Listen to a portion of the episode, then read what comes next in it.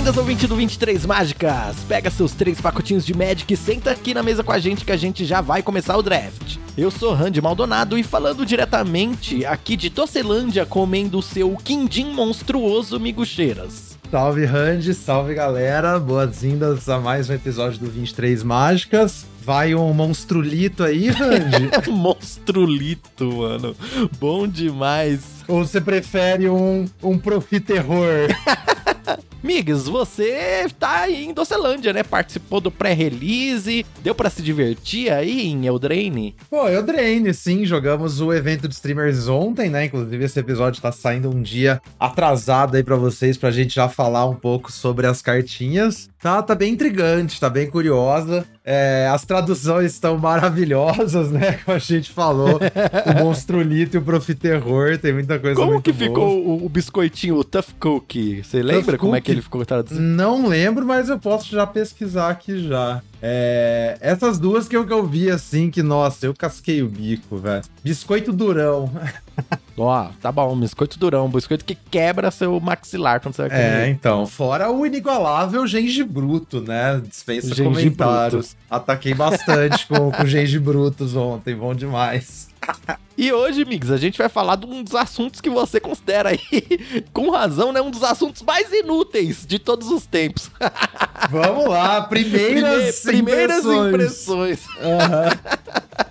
Uhum. Ah, mas é isso aí, acho que tem algumas coisas para considerar, assim, né? É, acho que mais importante também falar considerações sobre primeiras impressões num nível, num nível meta, assim, mas, mas vamos lá, tá da hora. E vamos abrir um pacotinho também, né? Já começar a discutir as cartas. Isso, isso mesmo. Eu falo assim, mas eu tô brincando, viu, pessoal? Fica aqui na, com a gente no 23 Mágicas, que é importante você ouvir aqui as nossas opiniões, a, a gente discutir aqui sobre draft, né? Mas antes da gente começar o episódio, eu tenho algumas coisas para falar. Primeiro, lembrar você que você pode seguir a gente nas redes sociais em 23mágicas e mandar um recadinho aqui pra gente em 23mágicas@gmail.com. Se você quiser ver o Migo Cheiras jogando Magic, você pode ir no YouTube ou na Twitch, no canal Migo Cheiras, que aí você pode conferir lá, inclusive os vídeos aí que o Migs gravou no acesso antecipado dos streamers. O meu canal deu uma parada, eu não sei se eu vou conseguir voltar a postar vídeo lá não, porque eu tô muito sem tempo. Mas se cair a recomendação para você assistir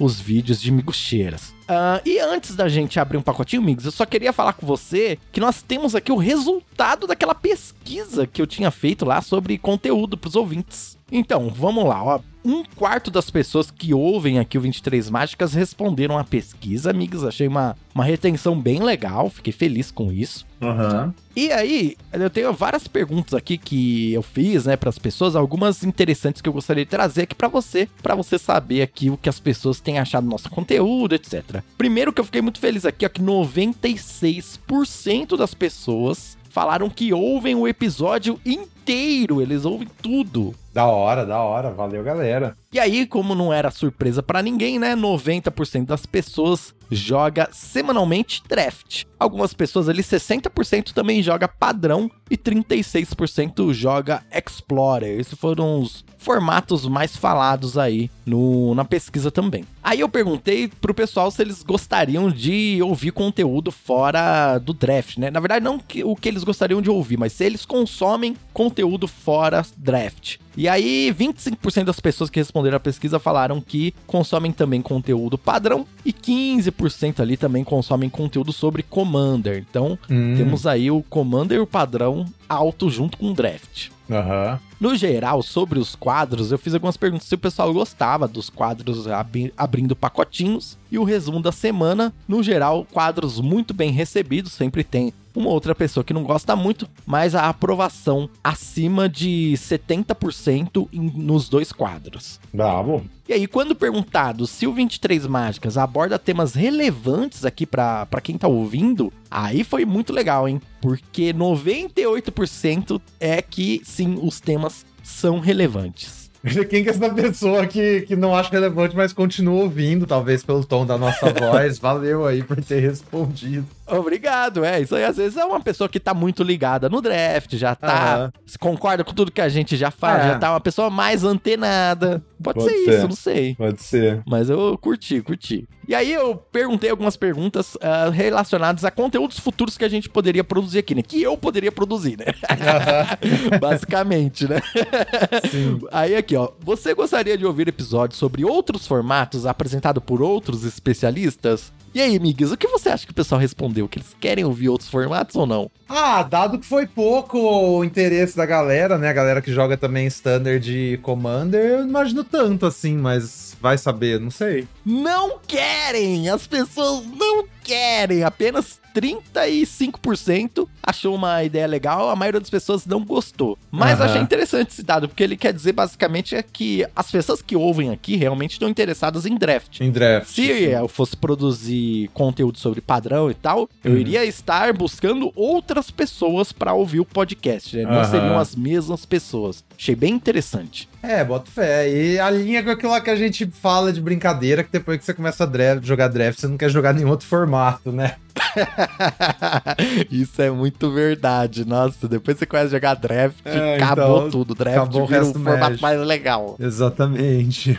Só que aí, ó, eu perguntei aqui, mas e você gostaria de ouvir episódios extras comigo, Randy, entrevistando pessoas da comunidade? Aí essa ideia foi bem Hum. recebida aí, com 60% do pessoal curtindo e apenas ali uns 15% achando uma ideia não muito legal. ah, da hora. Isso aí seria bacana mesmo. Também eles gostaram da ideia de, de produzir episódios aqui sobre a lore de MTG e também aqueles. ah, como se fossem uns audiodramas da lore Aham. de Magic, porque sempre que sai uma nova coleção tem as historinhas, né? Sim. E eu dei a ideia na pesquisa de ler essas historinhas com uma musiquinha de fundo e tal. O pessoal curtiu bastante a ideia pelo jeito aqui. Bacana. Fiquei de olho. E aí tem um, um espacinho, né, que reservado para as pessoas darem alguns comentários, né? E aí tem algumas coisas interessantes aqui. Eu vou ler alguns aqui para você. Quais outros conteúdos você gostaria de ouvir no podcast? Deixe aqui as suas sugestões e críticas. Aí tem uma aqui que é assim, ó, piadas de Magic.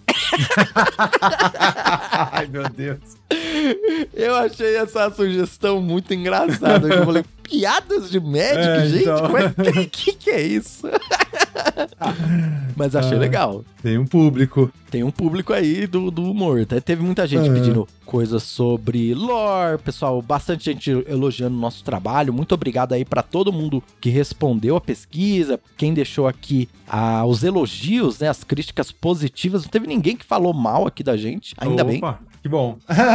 Aí teve uma pessoa que falou que o 23 Mágicas poderia ter um, um canal no YouTube pra aproveitar melhor o quadro abrindo pacotinhos. Eu até entendo essa crítica, porque é mais fácil de ver do que ouvir cartas de Uhum. Magic. Mas é que aqui o foco mesmo é o podcast, é você ouvir quando você tá no trânsito, quando você tá lavando uma louça Uhum. e tal. Então aí realmente assim, é uma dificuldade, né, você não ter as cartas ali visualizadas, mas se você estiver jogando um draftzinho por semana ali, eu acho que você consegue acompanhar o abrindo pacotinhos e saber quais cartas a gente tá falando, sim. Aham. Ah, mas sei lá, dá pra gravar também a parte que a gente abre pacote e postar.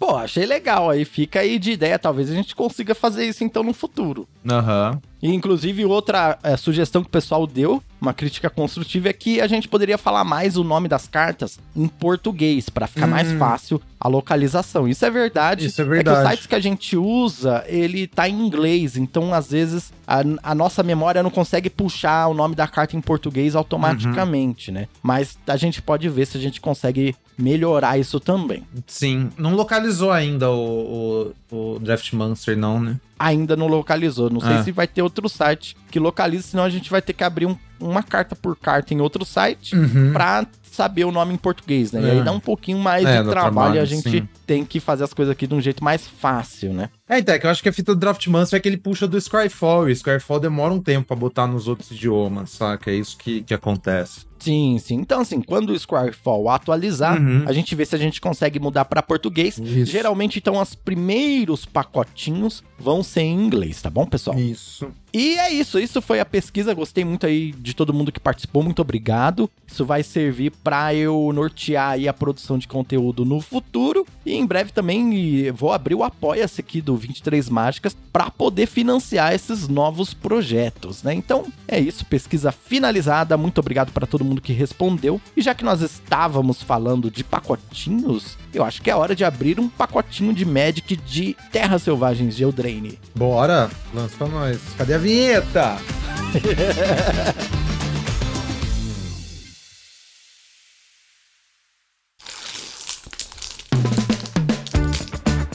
cheirinho de carta nova é bom demais. Abrimos aqui o nosso pacotinho maravilhoso. Inclusive, assim, lembrando você que tá ouvindo, início de coleção é um momento em que esse quadro abrindo o pacotinho ele ganha muito mais relevância, né? A gente vai falar mais sobre a carta, esse quadro vai ficar mais longo, mas também vai ficar muito mais interessante e também é relevante, né? Porque realmente a gente tá aqui discutindo várias coisas interessantes sobre as cartas novas, né, Mix? Isso mesmo com o disclaimer de sempre que também a gente ainda não jogou com as cartas. Sim, sim, eu vi algumas dessas e é isso aí. Então, alguma, alguma experiência, mas a diferença. A gente vai falar um pouco mais sobre isso, né? Mas assim, a diferença de, de zero drafts para três drafts é, é, não é muito grande, assim. Isso, isso mesmo. Então vamos lá. Primeira cartinha que a gente abriu aqui, Minstrosity, que é tipo monstruosidade de menta, assim. Esse, esse aqui é, é o, o monstrolito? É, esse é o monstrolito. Tanto aqui, ó, monstrolito, uma mana preta, uma criatura horror 3/1. Quando morre, você cria uma ficha de comida. 3/1, que custa drop 2, né? Que quando uhum. morre deixa uma comida. É, okzinha. É bom, viu? Assim, eu, eu vi um pouco em jogo. Eu não lembro de pegar essa carta no meu deck, eu joguei com preto uma vez só, mas o que eu vi ela em jogo é, é bem interessante. Troca troca bem, troca pra cima, né? Se o oponente tá uhum. moscando, você já vai atacando. E te dá um retângulo depois. Assim, impressão mais inicial, assim, do formato é que você que essas food vale bastante pra você sobreviver, saca? Porque aí a hora que você estabiliza contra agro, as food te tira do, do alcance, assim, e aí você tá bem fácil, sabe? Então essas coisas que faz comida é bem valiosa. É, eu vi bastante gente jogando com alguns decks e realmente a comida tem me parecido uma mecânica legal, assim. Uhum. Quando você não precisa estabelecer se dá uma barganhada ou tem é, alguma carta barganha que... também. Quantas mais comidas você tem, faz não sei o quê. Tem uhum. o Tough Cook, né, que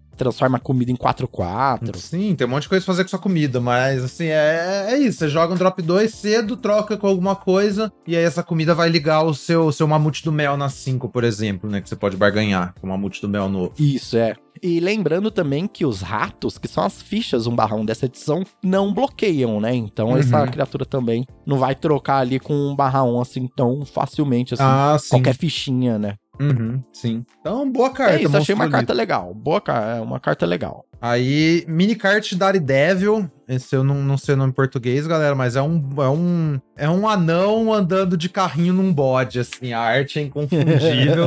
Então. Um bode gritando, né?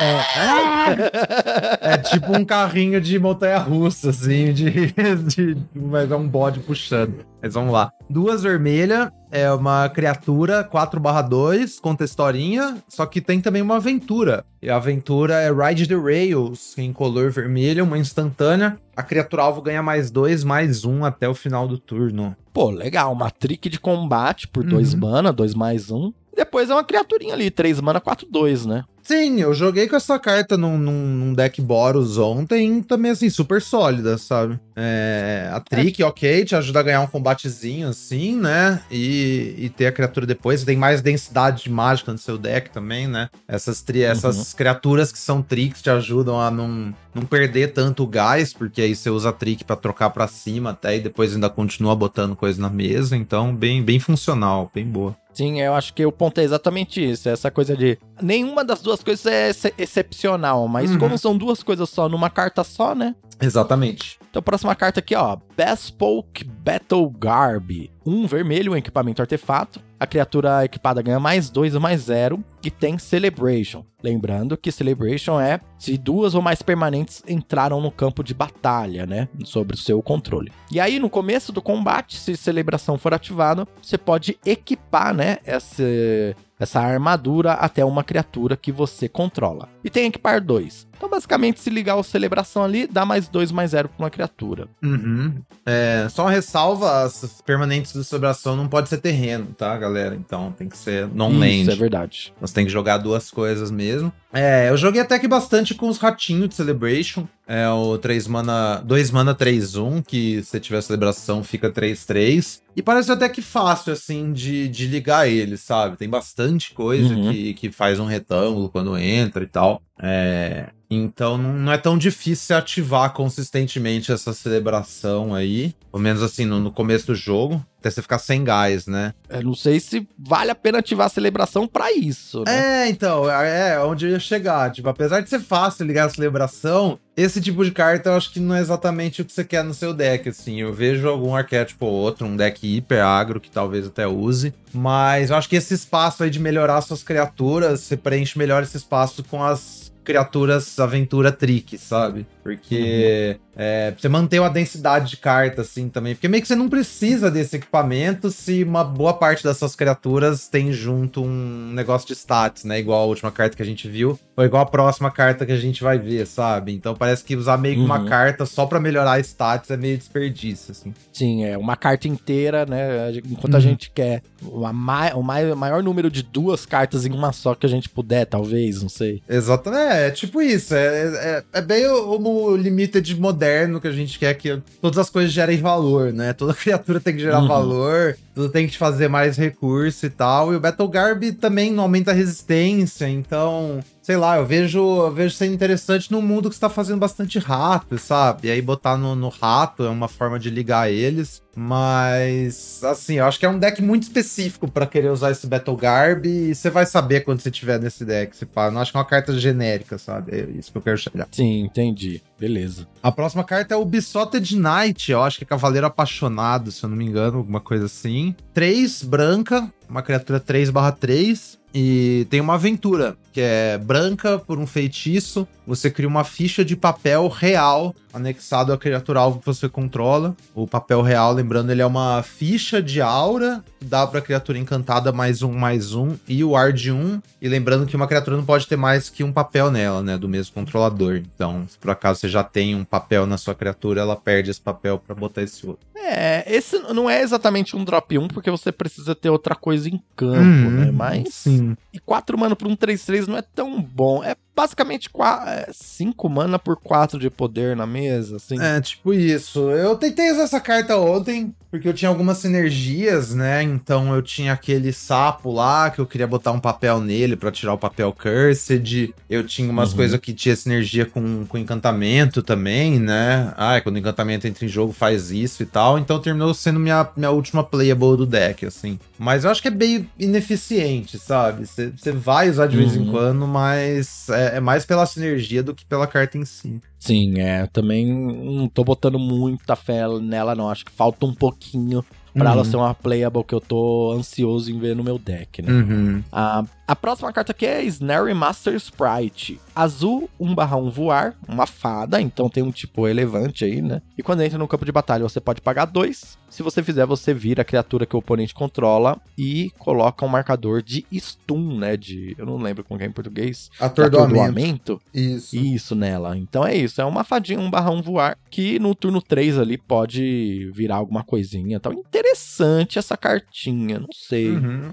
É, a gente falou sobre ela no, no episódio passado, né? Eu mal vi Sim. em jogo essa fada, mas acho que o potencial tá aí ainda, sabe? É que eu não sei se a Azul é exatamente sobre, sobre essa fadinha, mas eu boto fé que tem tipo Azorius, que é essa fadinha. É, Você botar uma criatura cedo ali, a hora que você bota um papel nela, já vira uma ameaça também. Sim. E Tem Curiosity no draft. tem Curiosity não no sei formato. se é alguma coisa. Aham, sim, eu acho que é uma coisa, uma carta bem potente. Então tem suas aplicações, sabe? Eu não acho que é uma carta. Porque eu vi muito, eu vi vários decks azul também que era sobre gerar valor, sabe? Eu acho que campo é uma Uhum. coisa mais real e. E também os decks azul de spells com recursão infinita. Esses tipos de decks eu não acho que ligam pra essa fada. Mas eu é acho que verdade. tem um espaço pra deck mais agressivo, tempo, que vai querer essa fada sim. É, a próxima carta, outra aventura, Belunas Gatekeeper, 5 azul, 6 barra 5, também só conta historinha. E a aventura é um feitiço. Por incolor azul, você devolve a criatura alvo que você não controla com MV 3 ou menos para a mão do seu dono. Engraçado que essa carta parece meio ruim, Uhum. mas quando eu vi ela em jogo, eu vi um pessoal jogando com ela, ela,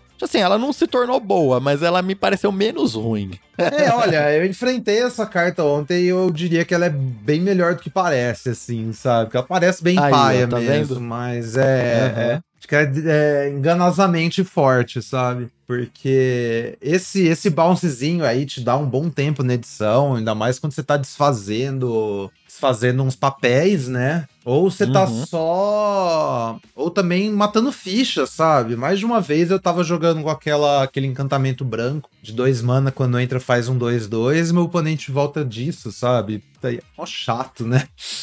É, aí é realmente é um bounce numa ficha aí, machuca bastante. Se é uma ficha, não é uma ficha de rato, né? Se for uma ficha de rato, não vale muito a pena. É. Mas tem algumas outras fichas legais, né? Sim, tem a ficha 2-2, aí eu, eu tava jogando com a Rara também, que faz um 3-3, nossa, aí, mó dor. Mas, e aí o 6-5 estabiliza fácil, é... Os ramps são bem potentes na edição, aquele Troian que a gente ficou debulhando semana passada é muito mais forte do que eu imaginava. Eu também tive essa impressão, assim. Eu vi muita gente jogando com esses decks meio Simic, assim. Me pareceu legal. Eu gostei da ideia. Sim, não, muito melhor do que eu jamais imaginei, de falar real. É. Mas acho que essa é fita. Qual que é o problema estrutural de você montar esses decks de ramp?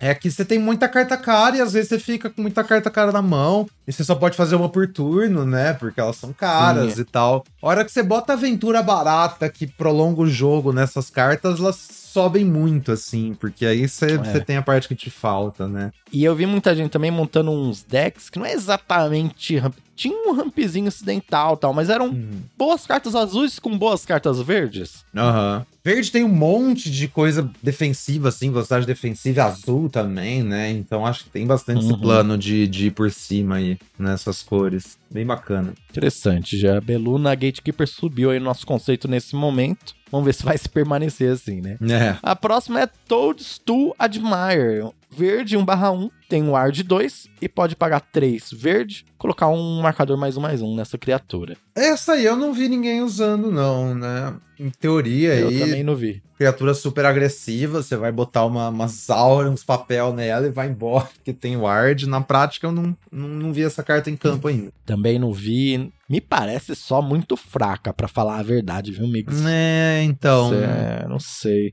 Tipo, não acho que não, não gera valor e não tem um impacto muito alto, assim, não tem keyword, sei lá, demora pra crescer. Eu também não, não vejo muita coisa, não. Sim, próxima. Stingblade Assassin, 3 preta, é uma criatura fada assassina, 3/1, flash voar. Quando entra, você destrói a criatura alvo que o oponente controla que sofreu dano esse turno. Hum, essa carta me pareceu ruim a primeira vez que eu vi ela. Só que aí eu vi como o jogo do formato desenrolou nesse início. Uhum. Ela me pareceu um pouquinho melhor. Uhum. Então, essa carta a gente já viu bastante, mas nunca com esses stats, né? Lembra da Mantícora de de de D&D lá, de Baldur's Gate? Sim, ela era Inclusive... 2/1, né? A 2/1. Inclusive, quando fizeram aquele rebalanceamento em Baldur's Gate, deixaram a Mantícora 3/1, e que é essa carta agora, né? E eu também joguei Uhum. com essa carta ontem no meu deck preto. Bem interessante, assim, sabe? É bem mais jogável do que eu pensava. Você tem umas coisinhas ali que você bloca. Tipo, ela é legal com ratinho, sabe? É, Uhum. Ficha de rato, você faz com esse champ ataque, o oponente bloqueia, ah, beleza, fada termina de matar. Também na defesa, quando você,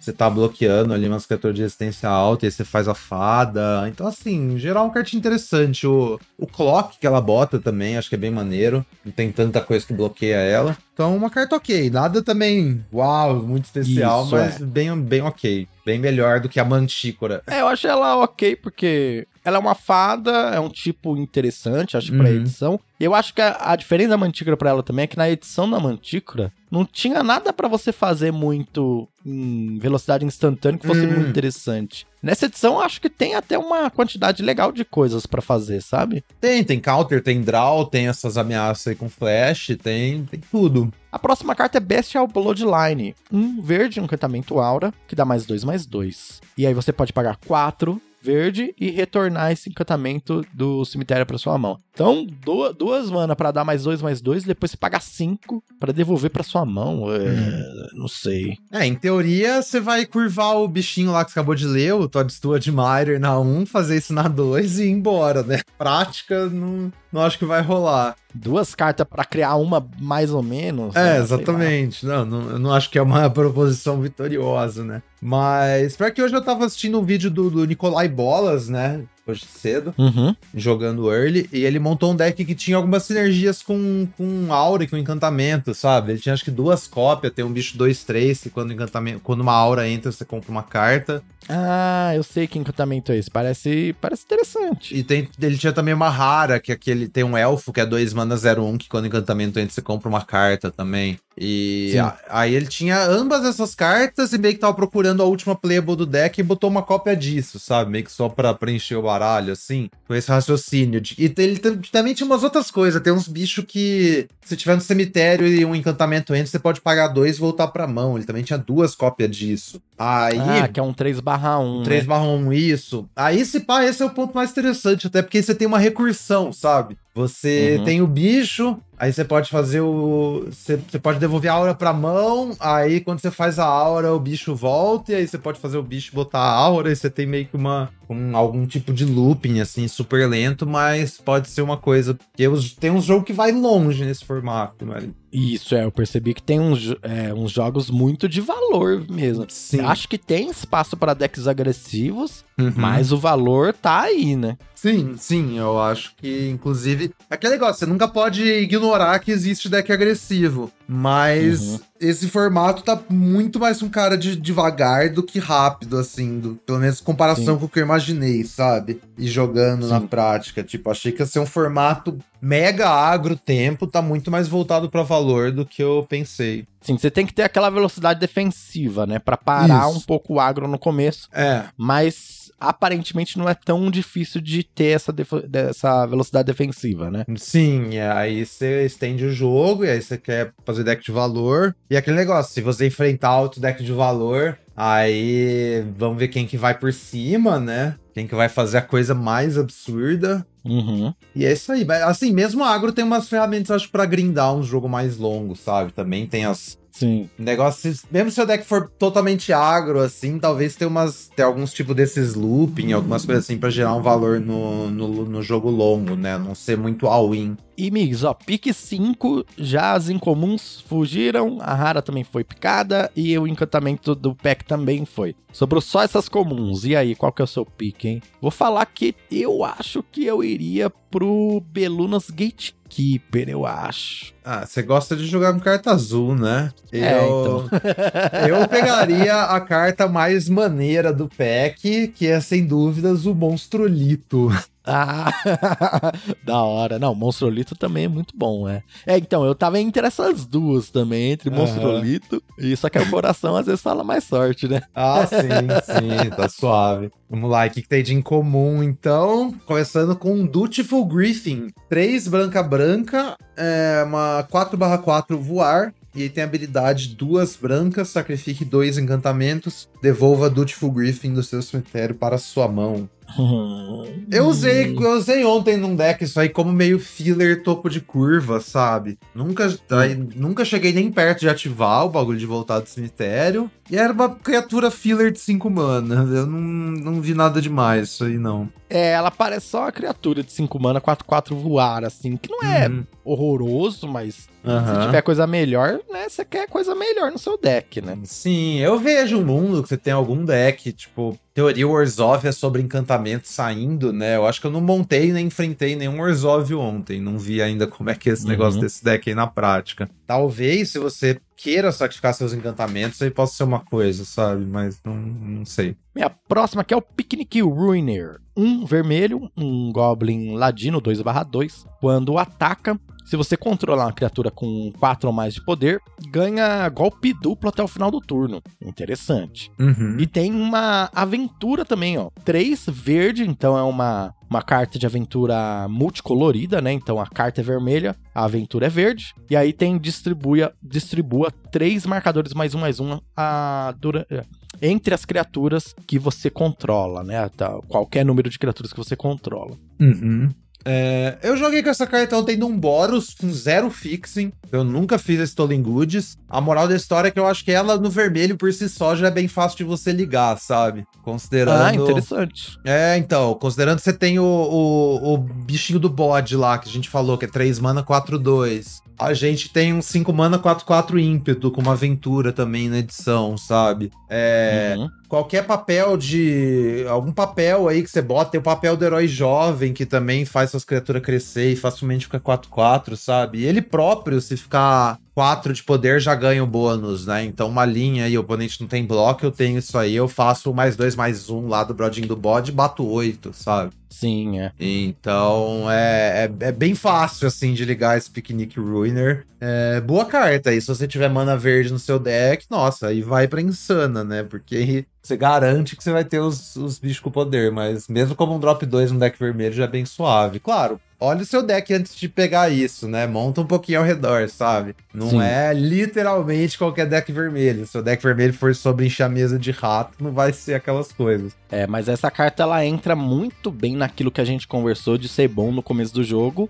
e ser bom no final, né? Porque uhum. no começo do jogo, beleza, um 2-2 que ah, depois de um tempo vai ganhar golpe duplo. Uhum. E no final, por 6 manas, você já faz os dois efeitos aqui. Três marcadores e um 2-2 golpe duplo, da hora. Uhum. Sim, bem da hora, bem da hora. Próximo em comum, Disdainful Stroke, reprint, em color azul instantânea, você anula a mágica alvo com MV 4 ou maior. É, apesar de eu gostar dessa carta assim, é sideboard total, né? Você não, uhum. não usa essa carta main deck nunca, eu acho. Não, também acho que não. Muito meio arriscado, mas sideboard bom. E aí, com as co incomuns aqui, o pique, acho que seria o Picnic Ruiner, né? Ah, talvez, viu? Não sei. Entre o Monstrolito ah, e o Ruiner, eu tenho minhas dúvidas. Eu tenho a impressão que o Monstrolito vai fazer mais coisas, sabe? É, o teto do Ruiner é mais alto, mas eu acho que o melhor lugar para começar agora é preto, tipo, igual o Senhor dos Anéis de novo, sabe? Hum, entendi. Você curtiu bastante as cartas pretas. Aham, sim, sim. Eu acho que eu picaria um Monstrolito assim, até porque o Picnic Ruiner, pra você usar completamente, você precisa pelo menos do Splash verde, né? O Monstrolito é uma cor só, mais flexível e tal. Isso é verdade, é. O Monstrolito é bem mais flexível nesse sentido.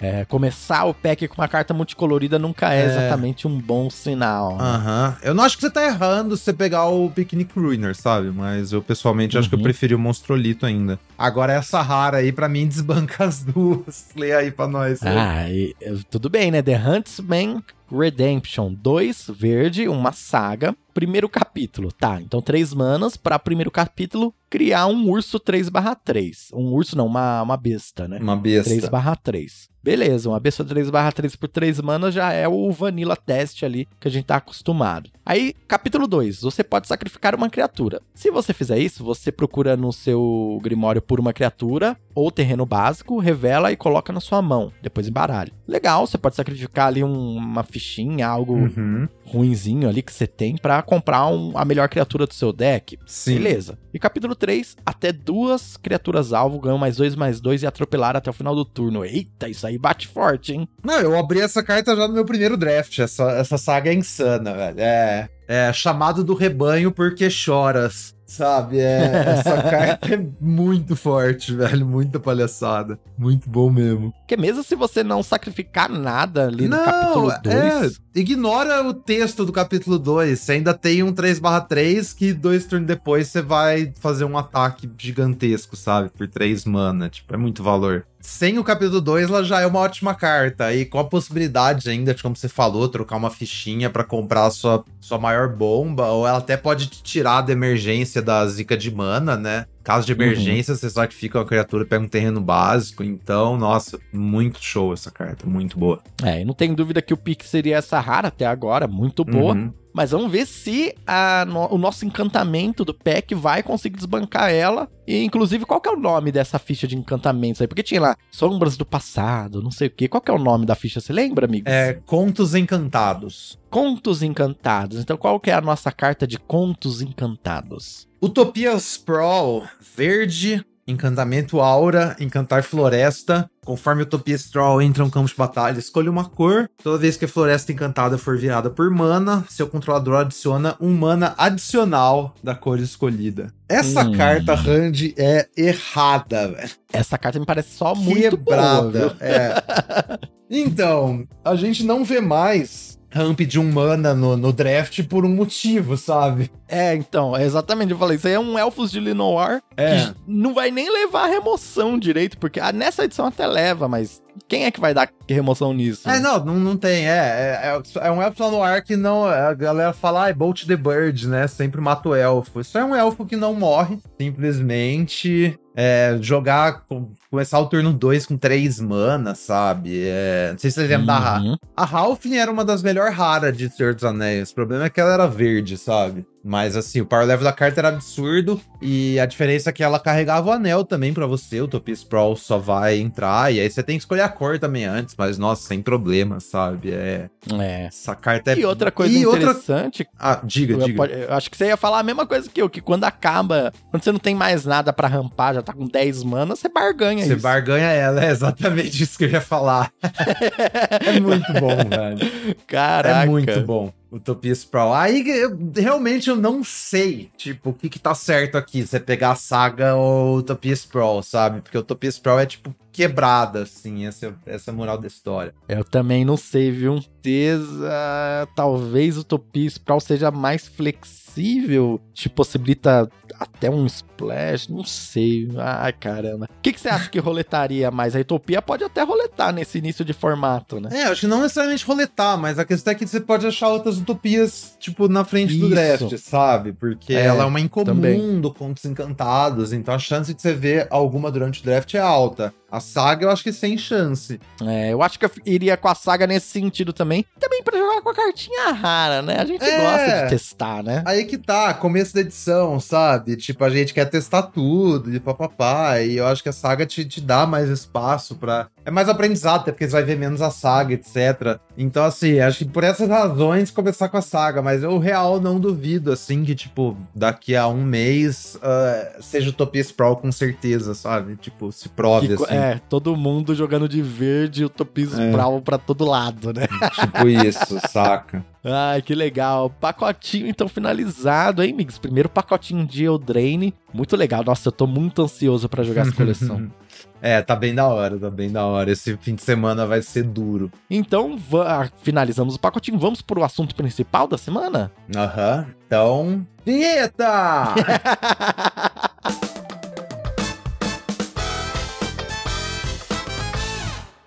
Assunto principal, Migs. E aí? Primeiras impressões do pré-release. Nossa, que legal, hein? Agora a gente já sabe tudo sobre o formato, já sabe qual é a melhor cor. É, não, eu, eu acordei hoje cedo, tipo, que eu já abro lá o, o WhatsApp, já tava a galera, e aí, o que, que você achou das mecânicas? Tipo, velho. Lá vem. Aí eu fiquei pensando com a melhor coisa de fazer isso, aí logo depois eu já mandei uma mensagem pro Randy já no WhatsApp, abre aspas, porque primeiras impressões não servem pra nada, e meio que mandando uma pautazinha pra falar pra hoje, antes das impressões, né? Eu achei sensacional. Aham. Tem- Primeira coisa que o Migs me manda depois de jogar o pré-release. Primeiras impressões não servem pra nada. E É. é verdade, né? Não, Serve pra assim, se divertir. É tipo isso. Eu vi uma, eu vi uma frase que eu achei ótima. É, não lembro quem que falou, mas algum tweet aí já faz alguns anos. Que é tipo assim: Magic competitivo é a arte de você fazer conclusões generalizantes com base em amostras minúsculas, saca? Porque assim, é, às vezes a gente esquece do tanto de coisa, tanto de variáveis que estão envolvidas num jogo sequer de Magic, saca? Especialmente um de Uhum. limitado, assim. Imagina que tivesse um jeito de replicar o mesmo draft na mesma mesa, sabe? Pior que teve alguém que já fez isso, o Jake já. Ele fez um projeto uma vez que ele pegou uns bots. Aí ele conseguiu fazer um jeito de. Os bots sempre têm as mesmas preferências, né? E botar Uhum. várias pessoas diferentes pra draftar a mesma mesa com os mesmos packs, sabe? Com esses mesmos bots. Pra ver como que Ah, diverge o, o draft, saca? E assim. Uhum. E a implicação também é que cada pique que você faz diferente tem um efeito em cadeia pro, pro resto da mesa também, sabe? Num draft. É, exatamente. E- Esse aqui é o, a teoria do caos, né? Aquela borboletinha que cria um furacão que é legal Isso. do draft. Aham. Que, putz, se você pega um. ah, se você entra num deck ali, você tá tirando outra pessoa desse deck e tal, e muda tudo a história do draft com um pique que você faz ali no primeiro pack e tal. Exatamente. E, e só na parte de montar o deck. A hora que a gente vai jogar ainda, também tem, claro, a ordem que você compra as cartas do seu deck, né? Então, As linhas que você pode seguir, às vezes você tem duas, três linhas pra seguir. É, a gente às vezes não sabe qual que é a melhor linha, né? É aí que entra a diferença da gente, o PV, né? É, exatamente. Aí, é outra coisa, assim, tem tanta diferença da gente do PV, que vai ser duas coisas diferentes, quanto eu acho que, tipo assim, você pode pensar em dois jogadores de Magic diferentes no nível do PV, sabe? Sei lá, no nível do PV não existe nenhum, né? Que vão é. ter linhas diferentes. É, tipo isso. Vamos pegar, sei lá, o Simon Nielsen e o Nathan, Stoyer, saca? Que são dois grandes hoje em dia, assim. Mesmo pensando nos dois, a forma que eles jogam possivelmente é diferente, né? Talvez não os dois sejam o melhor exemplo que eles testam juntos, mas você entendeu a ideia, né? Entendi. É, não, e é total. E isso aí que, que o pessoal às vezes fala, não, mas por que, que esse pro player fez essa jogada duvidosa? Nossa, eu jogo melhor que ele. Tipo, gente. Não, A galera. pessoa tá pensando ah, em outra coisa, sabe? Ele Hum, tem sim. um porquê que ele fez essa jogada, tá? Tipo, Sim, exatamente. Tipo, você não sabe o que você tá falando, não vai, não vai fazer sentido pra você, mas que você nem tá enxergando o que, que tá acontecendo, é né? que você não tá enxergando. É, vai, vai, é só ir lá no Pro Tour e jogar, ué. Só já era. Mas enfim, essa é a ideia, sabe? Então, assim, pra começar, Uhum. tipo, mesmo que a gente saia dos mesmos pontos de partida, o resultado pode ser drasticamente diferente pra um monte de coisa, sabe? E aí, a gente tá falando de, de primeiras impressões, a gente tá falando daquele evento de streamers no Arena e pré-releases também, né? Aí vai ver o evento de streamer, a, a mesa do evento de streamer também é completamente diferente de uma mesa que você vai jogar no Areninha ou até num pod draft, né? É, porque ninguém tá gastando um recurso. Tá todo mundo querendo fazer um vídeo legal que vai dar like. Exatamente, você tá. Os incentivos são totalmente diferentes, né? Você quer, tipo, dar risada, dar like, mostrar as coisas, tá ligado? E aí, quando uma mesa dessa, não necessariamente também é só gente que joga draft, tem, tipo, gente que produz conteúdo que é cosplayer, que joga Commander, que tá lá draftando também, saca? Então também o Uhum. nível de formação da galera é diferente. Um monte de variável também, que não é também uma aproximação muito próxima de um, de um draft que você espera, sabe? Tipo Uhum. num, jogar num torneio, jogar no arena, etc. Então, assim, todo incentivo é muito diferente. E também a galera também não tem experiência com as cartas. Tem um negócio de ir maturando também as jogadas, sabe? Quanta, quanta jogada, tipo, errada que você vê numa coisa desse, porque a galera literalmente não leu as cartas direito. E isso é normal, porque é a primeira vez que tá jogando com elas, sabe? Ninguém tem que já decorar o spoiler inteiro na hora que sai esse bagulho, saca? A- gente que tenta não consegue. É. A gente que estuda, eu que aqui tô Uhum. fazendo conteúdo, abrindo um pacotinho, vou jogar. Putz, essa carta faz esse efeito, eu É. esquecido. Aí imagina, tipo, o Ferinha lá que faz cosplay, tá ligado? Não tem nada a ver com, o bagulho, mas enfim. Vários, vários pontos desses, sabe? A real, e também é que é uma, uma amostragem de 12 horas, sabe? A gente tem 12 horas de Draft Premiere, 12 horas de draft rápido, e aí, tipo, quanto, quanta gameplay você consegue enfiar em 12 horas? Ontem eu joguei 4 drafts, saca? Bastante até. Bastante até. Assim, o terceiro nem foi no mais na live. eu- mesmo que eu quisesse jogar outro, não ia dar, porque já tava tarde e não ia fechar outra mesa, sabe? Então, isso, é, isso é pouco, saca? Aí pra, tipo, ah, e aí, quais são as suas primeiras impressões? Eu fico até meio pé atrás de falar o que que eu achei. Porque meu medo é que a galera leve a sério o que que eu, o que que eu falei que eu achei. A hora que sair a edição na terça, vai tentar fazer. Talvez dê certo, talvez não. Essa é a fita. Eu posso ter achado Aí alguma der coisa errado, vai correta. falar, ah, esse migo, esse migues aí não sabe de nada, nossa. Não, essa que- aí que tá, né?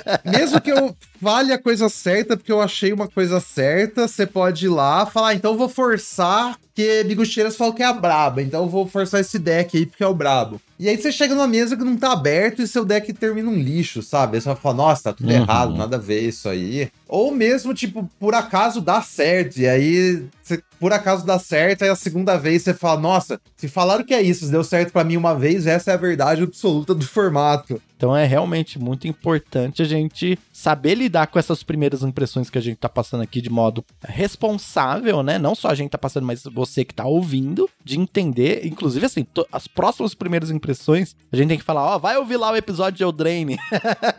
então, assim, primeiro, galera, putz, é útil, sabe? Mas sempre muito pé atrás com essas primeiras expressões. E uhum. Tente ouvir de várias pessoas também, né? Eu acho que também é interessante, porque você vai ouvir opiniões largamente diferentes, até nem começo de formato, até meio de formato a galera ainda vai discordar, sabe? Você tem que ouvir muitas opiniões, porque em geral as opiniões vão falar coisas diferentes, e eu acho que você tem que dar a mesma zero consideração para todas elas, sabe? Sim, você tem que jogar e ver o que funciona para você, o que fica legal, né? T tanto que, por exemplo, no Senhor dos Anéis, você tava lá disputando com a Rosemary T, primeiro lugar, não sei o que, super legal, né? Uma competição saudável. E aí você, se você entrava para ver os seus decks e os decks dela, dá para ver que eram decks bem diferentes um dos outros, né? Tudo diferente, sim. Eu tava jogando de azul, ela falou: "Ah, eu não gosto de jogar de azul, já tentei, não gostei". Ela tava montando tipo vários Boros, é, deck branco, Abizan, saca? É, uns, uns, totalmente diferente, assim. Eu tava jogando de Grixis, ela tava jogando de Naya, sabe? Outra, parecia que era outro formato. E, e é isso aí, cada um de nós fez mais de 50 troféus, saca? Jogando com preferências totalmente diferentes, velho. E eu acho que isso vai, porque é o que você falou, a gente volta pra, pra frase da Fore lá. Você tem que saber o que funciona para você, sabe? Você tem que ter a sua opinião. Acho que essa é a fita. Tipo, é muito interessante você ver o que a galera tá falando para você ter um ponto de partida, você testar essas ideias e tal, você ter alguma noção, pra você não ir Sim. sem noção nenhuma. Mas eu acho que se você simplesmente só tentar pegar o que a galera fala e seguir sem entender o porquê que aquilo lá dá certo para as pessoas, é onde você vai falhar, saca? É onde você vai se frustrar. É tipo, participe da discussão, né? Não só ouça. Sim. Mas participe. É,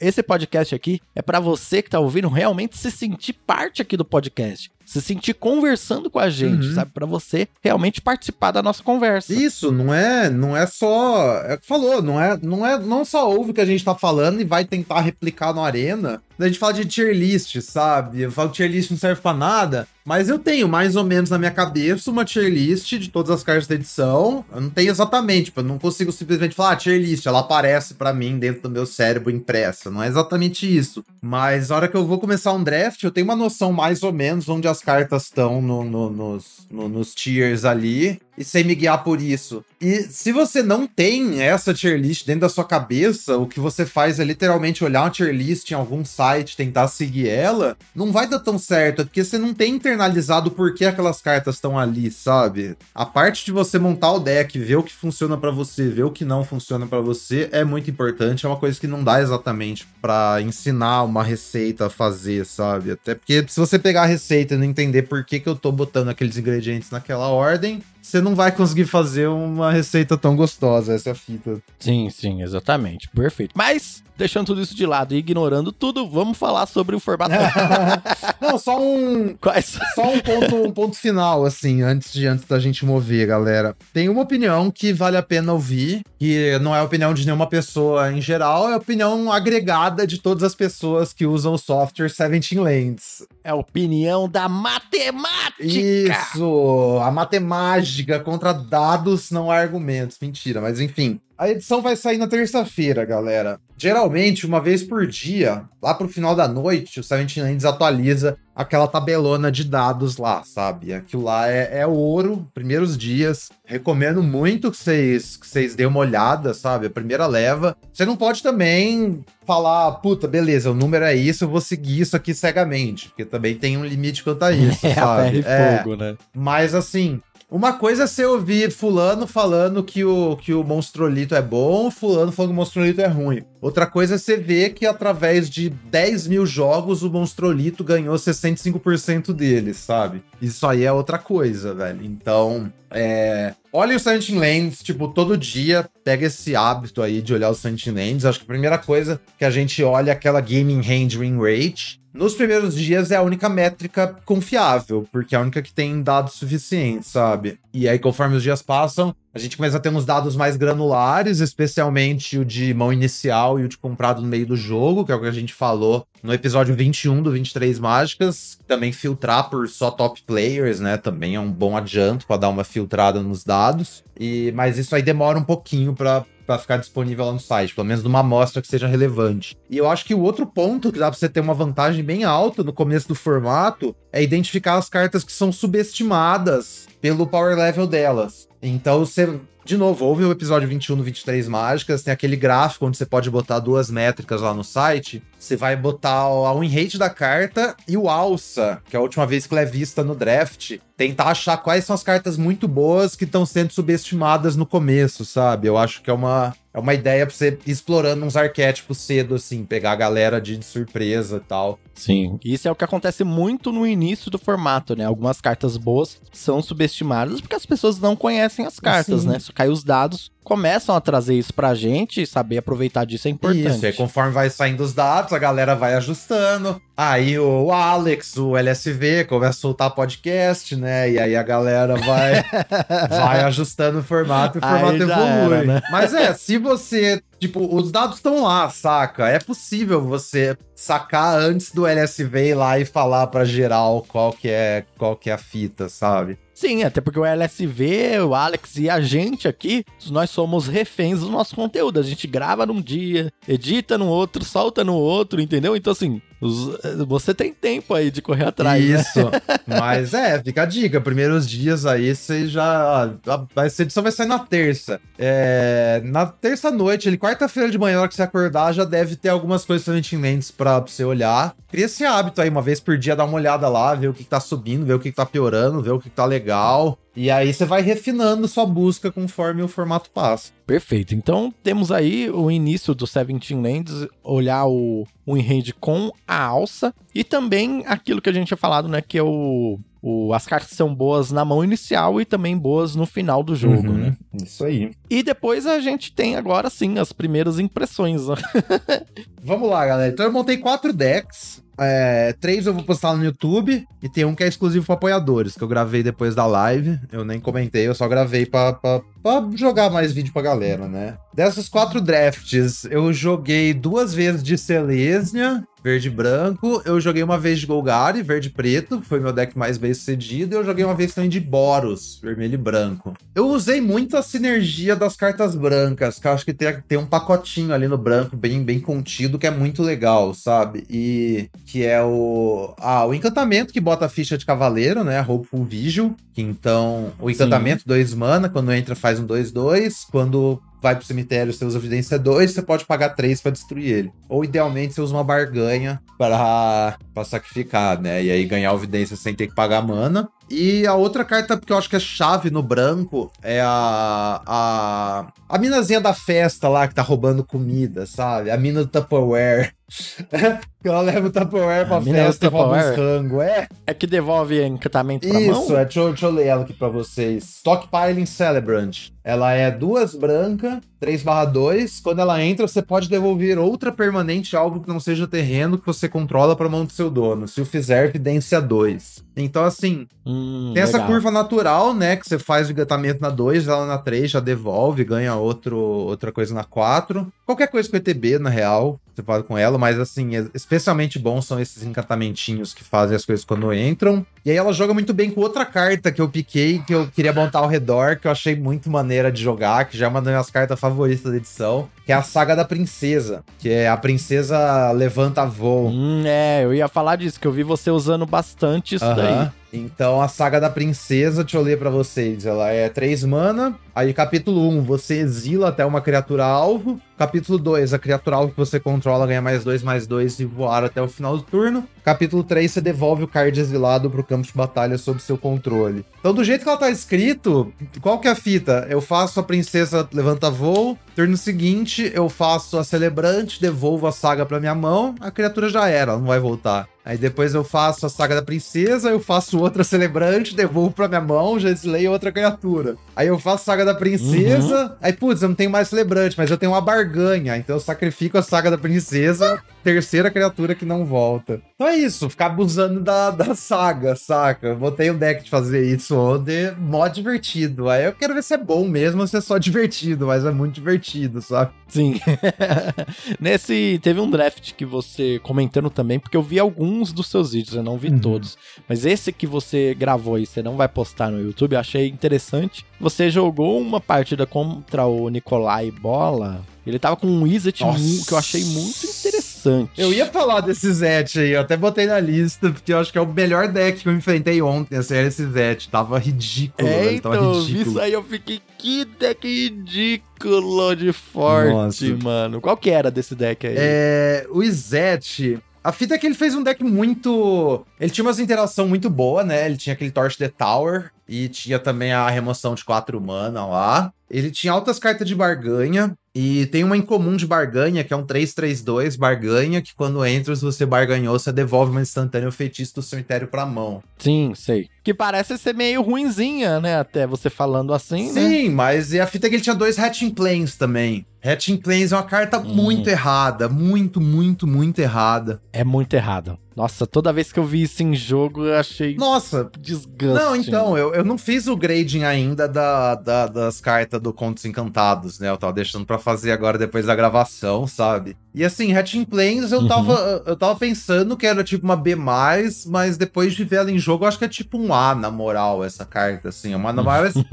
Sem brincadeira, galera. É o encantamento do Enchant Inte- do Contos Encantados. Eu acho que é uma das maiores bombas da edição. Pra quem não sabe o que faz, é em color azul encantamento. Quando é colocado no cemitério vindo do campo de batalha, você compra três cards. Tipo, é uma carta muito esquisita. Três. Três cartas, por duas Nossa. mana. Ah, Tipo assim, a carta não faz nada até você dar um jeito de sacrificar ela. Só que nessa edição é, é trivial, velho. Qualquer barganha, você sacrifica a parada. E aí o deck do Nicolai era isso, era tipo um monte de remoção, esses bichos pra ficar devolvendo as remoção, e Hatching Planes pra você comprar mais um monte de cartas, sabe? Ele nunca ficava sem coisa pra fazer. ele tinha, sei lá, umas duas Hatching Tinha duas Hatching né? Planes que eu vi, velho. Totalmente injusto, assim. Duas Hatching Planes, dois Nossa. desse bicho devolve coisa. Tinha dois da remoção, quatro dano e bota um papel. Essa remoção que dá quatro dano e bota um papel é muito chave, porque aí depois você barganha o papel e já, já pega ela de volta, sabe?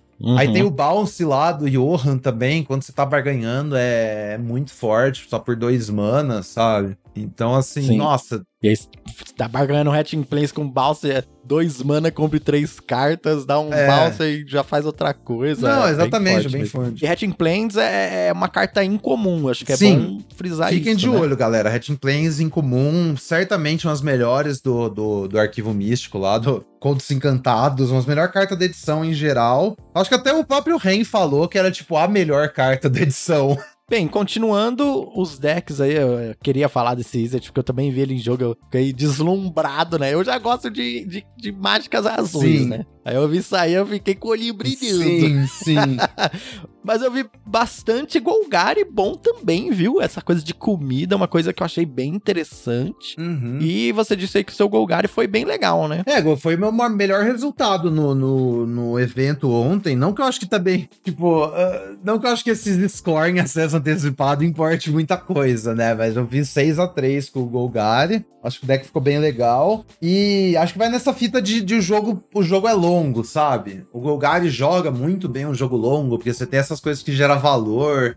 E aí você tem as comidas pra deixar, para te deixar mais tempo na partida. E aí você tem os Shonker também, né? Então, tanto o Mamutão do Mel lá, que é o 7 mana, 6-6 atropelar, que você pode fazer uma barganha por 5 e quando entra ganha 3 de vida. Essa carta é insana, muito forte. E o Profiterror me surpreendeu bastante, é, que é o 5 mana, o preto, 5 mana, 4-5, tem toque mortífero e quando dá dano num jogador você cria uma comida. Pô, esse bicho é chato demais, né? Porque É chato. Tem que bloquear, senão vai ficar criando comida e tem taque mortífero e tem um corpo Uhum. bom. Putz. Não, aquele bicho não morre pra quase nada. Tipo, morre pro, pro Candy Grapple com barganha. Então já levou duas cartas, né? Morre pra remoção preta Uhum. que mata tudo, que também é 5 mana, então saiu na mesma. E é isso. E o pacifismo pega ele, bounce pega ele, mas só, sabe? Nenhuma outra coisa da edição encosta. Tem nele. umas coisas, é. Tem aquele que exila por quatro mana, Uhum. tem, tem, tem remoção para ser utilizado, né? Mas, por exemplo, em nível de criatura, essas criaturas grandes, assim, por isso que o- aquela giganta lá que, que a gente falou que tem 6-5, né? 6-5 Aham. conta uma historinha. Sim.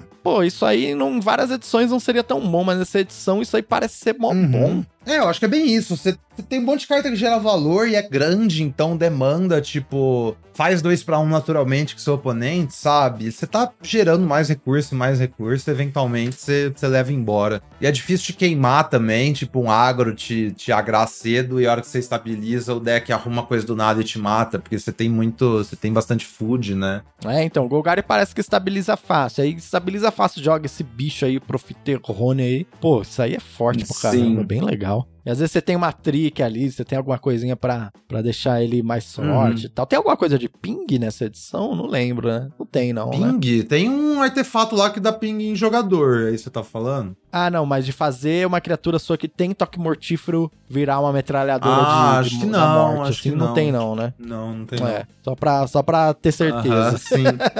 não, mas... Tem o, o Curiosity com catapulta, Tem, né? isso é um combo. Tem a catapulta, tem Curiosity, é. aí você encanta e vira, compra um card, toda vez que eu fizer um instantâneo feitiço, você desvira e então você compra outro. Aí você vai embora, né? combos. Tem muita sinergia louca, assim, nesse sentido. Mas o que você me lembrou, falando de Golgari, me lembrou um pouco de agro também, né? Que eu joguei um pouco de Boros. Uhum. Eu acho que se você for montar um deck agro, você precisa de algumas formas de, tipo, encerrar o jogo, sabe? E nisso eu acho que você tem um bicho lá vermelho, que duas criaturas não podem bloquear esse turno na aventura. Eu acho que é uma carta interessante. É, você uhum. tem a uhum. Trick branca, que eu acho que é uma trick, uma carta bem poderosa em geral, porque é boa cedo e boa tarde. É uma trick humana, dá mais dois, mais dois, e tem barganha. Se você barganhou, você dá mais dois, mais... você dá voar e lifelink também pra criatura. Então. É, você pode dar um finisher ali numa criatura um Isso. pouco maior, alguma coisa Múltiplo, assim. É, múltiplos jogos jogando de branco, tipo, eu, eu empurrava um dano cedo, aí meu oponente estabiliza. Aí, ou você não tem nada para fazer e morre, seu oponente estabiliza e vira. Ou você acha uma dessas cartas aí e meio que rouba a partida, sabe? Então, ah, dou voar pro meu bichão aqui e te empurro o dano que faltou, sabe? Até por isso que eu gostei de Golgari, porque você Sim. corta essas essa chance aí do seu oponente fazer isso. Então, é o que eu vejo falando no começo. Pega, monta seus decks agros, tipo, você tem que ter alguma resiliência, sabe? Eu acho que ir muito all-in, assim, é bem difícil nessa edição, na prática. Primeiras impressões, galera. Não sei, né? Sim, Talvez sim, sim. também, Primeiras tipo... É se a galera, quando sair na prática a edição, a galera vai pegar adequadamente as cartas de ganância e agro seja um pouco melhor, pá, porque vai estar tá mais tá disponível, não sei. Também, é, tem isso também. Ah, o formato ele sempre vai dar aquela amadurecida, vai mudar, né? E que é isso aí que a gente gosta de ver. É, exatamente. Se não fosse dinâmico assim, a gente já tinha parado de jogar depois de três dias, mas enfim. É isso. E é, então, agro tem um pouco de, de, de, resiliência. Eu acho que o Golgar é legal, porque você combate agro muito bem. E aí tem os decks que vão ainda mais pelo topo, né? Que a gente falou do. Falou do deck do Nikolai, que era tipo interações absurdas, não deixa de fazer nada. E eu também enfrentei mais de uma vez uns decks Simic, assim, tipo, full ramp mesmo, sabe? Grosseria. Turno 1, um, Utopia Sprawl, turno 2, Trojan, turno 3, bicho de 6 mana, sabe? Dragão Ward. Uhum. Existe umas coisas assim também. Eu acho que a fita do Troian que a gente não considerou é que a gente tava jogando cubo, né? Quando a gente falou do Troian. Uhum. E o cubo tem interação muito boa. Só que na edição, nessa edição não tem interação muito boa pra uma criatura de 3 mana, sabe? um 3. Isso que é muito Sim, curioso. o Troian só fica lá, é, né? não tem como, tipo, sempre que o oponente faz Troian, você não tem uma forma boa de tirar Troian, sabe? Tipo, a não ser que você tá na play, você já tem o cut-in, ou sei lá, porque até mesmo o burn lá de um mana que dá 2, dá 3 se você barganhar. Talvez você não vai ter o que barganhar cedo. É, o Candy Grapple funciona também a remoção preta, né? Mas é só. Uhum. Ou é uhum. Candy Grapple, se tá de preto, ou se tá de vermelho. Na Play tem cutinho, porque na Draw também não dá. Ou por algum motivo você já fez alguma coisa que você pode barganhar sem problemas e vai ter o Torch de coisa lá, Torch de Tower, mas ainda assim você tá na desvantagem, sabe? Se não tiver nada disso, provavelmente você não vai ter, o oponente vai desvirar e fazer um drop 6. Então, como é que você vai, como é que você vai lidar com isso, sabe? Eu achei muito louco o Ramp, velho já começa a atacar com 6, 5 ali, já, que não é bloqueado por criaturas 2, aí é, já era, e aí né? tudo é grande, vai bloquear muito bem, seu oponente vai virar a chavinha rápido, e como a gente falou, tem esse negócio das aventuras na edição, né? Então não é como se o oponente fosse, tipo, ficar, ficar sem gás também, ou não se defender, porque todas as criaturas é cara, porque ele vai interagindo com as aventuras, enquanto uhum. você tá tentando lutar para cima, porque vai ficar caindo tijolo atrás do outro tal. Sim, é, eu também achei que Simic a gente deu uma subestimada. Todo mundo que eu vi jogando de Simic pareceu um pouco melhor do Uhum. que pa- do que a gente tava achando. Sim. Pareceu, na verdade, até bom. Eu falei, nossa, parece legal. As cartas verdes, em geral, me pareceram legais. Sim. É uma cor que, que eu gostei bastante, É, eu acho que tanto azul quanto verde parece bem melhor do que. tipo, mas na prática é bem melhor do que parecia só lendo as cartas, sabe? É, sim. E aí, você jogou com esses decks e tal? Você também consumiu um pouco de conteúdo? Viu algumas pessoas jogando? Tem alguma coisa pra trazer assim? É, eu não consegui assistir tanto assim, viu? Eu mais assisti, tipo, ontem, quando eu tava no trampo ainda, eu assisti um pouco o Ethan e o Alex jogando, né? Mas Uhum. aí no trampo é difícil, né? Porque aí para pra ter telefone, aí já perde o fio da meada e tal. Então eu vi mais umas cenas. E hoje que eu vi esse vídeo do no Nicolai Bolas aí de manhã, que eu tava, tava suave lá. Tipo, até agora eu não vi nenhum deck hack dos, por exemplo, sabe? Uhum. Eu também não. É. não- Bem, bem É. apontado, também não tá- tô aí nessa dúvida Aham. aí de se esses ratos são legais, se não são, mas eu não vi nenhum. Eu vi um ou outro, assim, vai. As pessoas que eu acompanho enfrentando alguns hackers, mas que não pareciam estar muito bem montados, Uhum. algum- sabe? Uma pessoa que tava lá só jogando um draft. Ninguém que tinha um conhecimento de draft montando, Uhum. talvez, sabe? É, bota fé. É, Ractus você falou não vi, Resolve também não. Orzhov também não vi e Azorius também não vi. Aham. Dimir eu vi. Eu enfrentei Dimir, sim, enfrentei Dimir algumas vezes. Golgari foi até que meio comum também, né? Mas eu acho que é isso, assim. ah, eu enfrentei uns decks vermelhos também, joguei de vermelho. Vermelho não tem muito segredo, mas é essa coisa. Acho que bem que em geral, vermelho e branco pareceram um pouco pior do que eu esperava. E verde e azul um pouco melhor. E eu acho que preto eu já, já achava uma boa cor e tá parecendo bem, bem forte mesmo, assim. Talvez seja até melhor também do que eu imaginei. Sim. Bem, eu acho que então é isso, né, amigos? Primeiras impressões dadas aí, várias discussões aí Uhum. sobre inícios de formato, várias dicas, pacotinho maravilhoso que nós abrimos. Tem mais alguma coisa a adicionar? Ah, vamos relembrar as dicas de sempre, né? Peguem as cartas baratas, é, tem um plano, peguem as cartas boas, além de pegar as cartas baratas. E acho que essa fita aí de tenta, tenta botar poder no seu deck, sabe? Tipo, encaixar essa, essa jogada forte, que tem umas sinergias, assim, muito maluca nesse formato, né? Então, acho que achar essas combinações aí faz muito bem, sabe? Se seu deck não tá fazendo nada muito quebrado, assim, talvez você podia estar jogando com outra coisa. Mas Uhum. também é aquele negócio, a gente só vai aprender o que, que é as coisas quebradas mesmo na prática. Então, galera, pula aí na. Pula na fila de draft, não, não fica esperando, não. Especialmente o comecinho, assim, é a parte mais, mais da hora, eu diria, velho. A época mais divertida pra jogar. Exatamente. Não, não sinta, você, até você que é iniciante, não sinta assim, ah, mas eu sou iniciante no draft, eu não sei o que eu tô fazendo. Ninguém sabe. então, é, você galera. tá- é o momento que você tem exatamente. mais vantagem, inclusive. Sim, sim, assim, é, lembrando, toda vez que você chega, você chega pra alguém na Twitch, tá jogando, fala, e aí, qual que é a melhor cor, não sei o que, essa pessoa também não sabe, tá, galera? Ninguém sabe de nada, a gente só tá tateando aí no escuro, tentando achar algo que funciona pra gente, e é isso aí, bons drafts pra A gente vocês. só tem al- alguns fundamentos, talvez um pouco mais estabelecidos, mas você vai ganhar jogando também, então não deixa de jogar. É, toda edição nova é uma edição nova, não tem jeito, é isso. Isso aí, então que maravilha, hein, amigas? Obrigado aí por mais esse dia de 23 mágicas. É nóis, Randy. Valeu, valeu, galera que acompanhou. E a gente se vê na próxima semana com o próximo episódio do 23 Mágicas. Até mais, não aceitem doces de estranhos. Cuidado! Cuidado com o monstrolito!